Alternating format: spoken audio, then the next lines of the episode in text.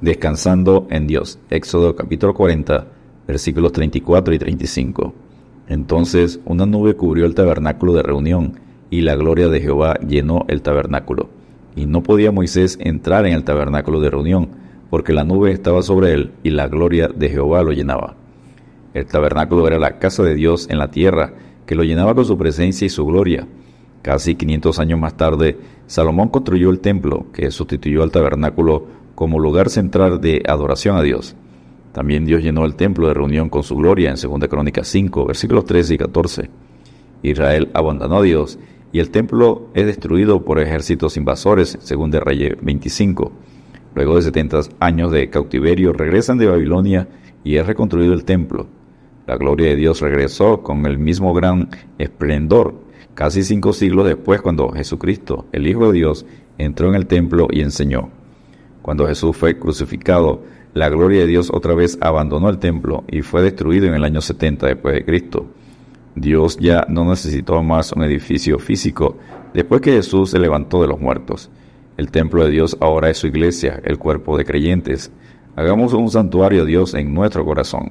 ¿O ignoráis que vuestro cuerpo es templo del Espíritu Santo, el cual está en vosotros, el cual tenéis de Dios, y que no sois vuestros? 1 Corintios 6, versículo 19. Punto número 1. Construcción del tabernáculo de reunión. Dios había dicho a Moisés, y harán un santuario para mí, y habitaré en medio de ellos. Éxodo 25, 8.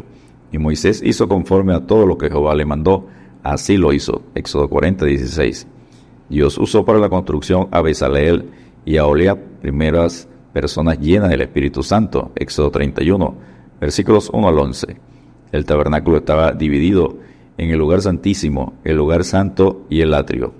En la primera parte, llamada el lugar santo, estaban el candelabro, la mesa y los panes de la propiciación. Tras el segundo velo estaba la parte del tabernáculo llamada el lugar santísimo, el cual tenía un incensario de oro y el arca del pacto cubierta de oro por todas partes, en la que estaba una urna de oro que contenía el maná, la vara de Aarón que reverdeció y las tablas del pacto, y sobre ella los querubines de gloria que cubrían el propiciatorio. Hebreos 9, versículos 2 al 5. En el atrio estaban el altar del sacrificio y la fuente de purificación. Punto número 2. El tabernáculo, tipo de Cristo. El tabernáculo es figura del verdadero. Hebreos 9:24. En el lugar santísimo estaba el arca que contenía la ley, cuya cubierta constituía el propiciatorio, donde Dios se reunía con ellos. Éxodo 40, versículos 20 y 21. Cristo ha cubierto la ley quebrantada y es nuestro propiciatorio. Romanos 3:25, 1 Juan 2:2 y 1 Juan 4:10. En el lugar santo había una mesa con su pan, significa comunión y alimento de Dios en Cristo, el pan de vida. Juan 6:35. El candelero, portalámparas en Éxodo 40:24, con sus siete brazos, el séptimo, el brazo central, representa a Cristo, dando luz al hombre representado por seis brazos alrededor. Habla de testimonio en el poder de Cristo, la luz del mundo, Juan 8:12. El altar de oro, en Éxodo 40, versículos 26 y 27, con su incienso, habla de la oración aceptable en el nombre de Cristo, Romanos 8:34, Hebreos 7:25. Fuera del lugar santo estaba el atrio, con el altar del holocausto, lugar de sacrificio, señala la cruz de Cristo, indicando que la primera necesidad del pueblo al acercarse a Dios en el lugar santísimo era la expiación. Éxodo 40, 29. Entre el altar del sacrificio y la puerta de la comunión, la puerta de la verdad, para entrar al lugar santo, estaba la fuente de lavamientos, Éxodo 40, 30, con su agua de purificación. Representa la purificación, regeneración efectuada por el Espíritu Santo mediante la palabra, la verdad de Cristo, Juan 17, 17, Tito 3, 5 tres puertas, Éxodo 40, versículos 3, 5 y 8, para entrar, número 1, al atrio, llamada el camino, puerta número 2, para entrar al lugar santo, llamada la verdad, y puerta número 3, para entrar al lugar santísimo, llamada la vida. Cristo afirma, yo soy el camino y la verdad y la vida. Nadie viene al Padre sino por mí. Juan 14, 6.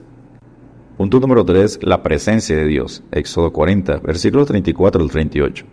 Israel fue salvado de la esclavitud del pecado, bautizado en el mar, saciados con el agua de la roca, discipulados con la palabra, y ahora aprenderán a vivir en santidad, el proceso de la santificación, para mantenerse en la presencia de Dios y llegar a la tierra prometida.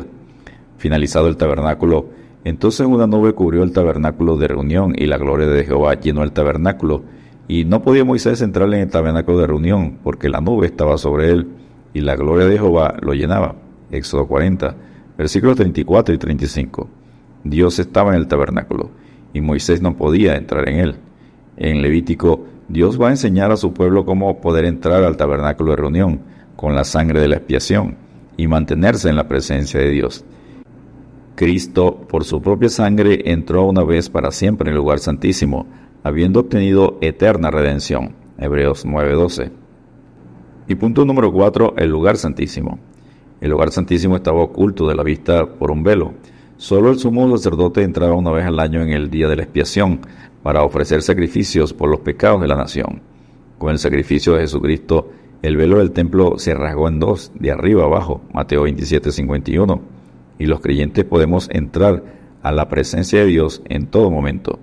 Así que hermanos, teniendo libertad para entrar en el lugar santísimo por la sangre de Jesucristo, por el camino nuevo y vivo que Él nos abrió a través del velo, esto es, de su carne, y teniendo un gran sacerdote sobre la casa de Dios, acerquémonos con corazón sincero, en plena certidumbre de fe, purificados los corazones de mala conciencia y lavados los cuerpos con agua pura. Hebreos 10, versículos 19 al 22. Limpiados por la sangre de Cristo, Acerquémonos pues confiadamente al trono de la gracia para alcanzar misericordia y hallar gracia para el oportuno socorro. Hebreos 4:16. Descansemos en Dios y he aquí el tabernáculo de Dios con los hombres, y Él morará con ellos, y ellos serán su pueblo, y Dios mismo estará con ellos como su Dios. Apocalipsis 21:3. Dios te bendiga y te guarde.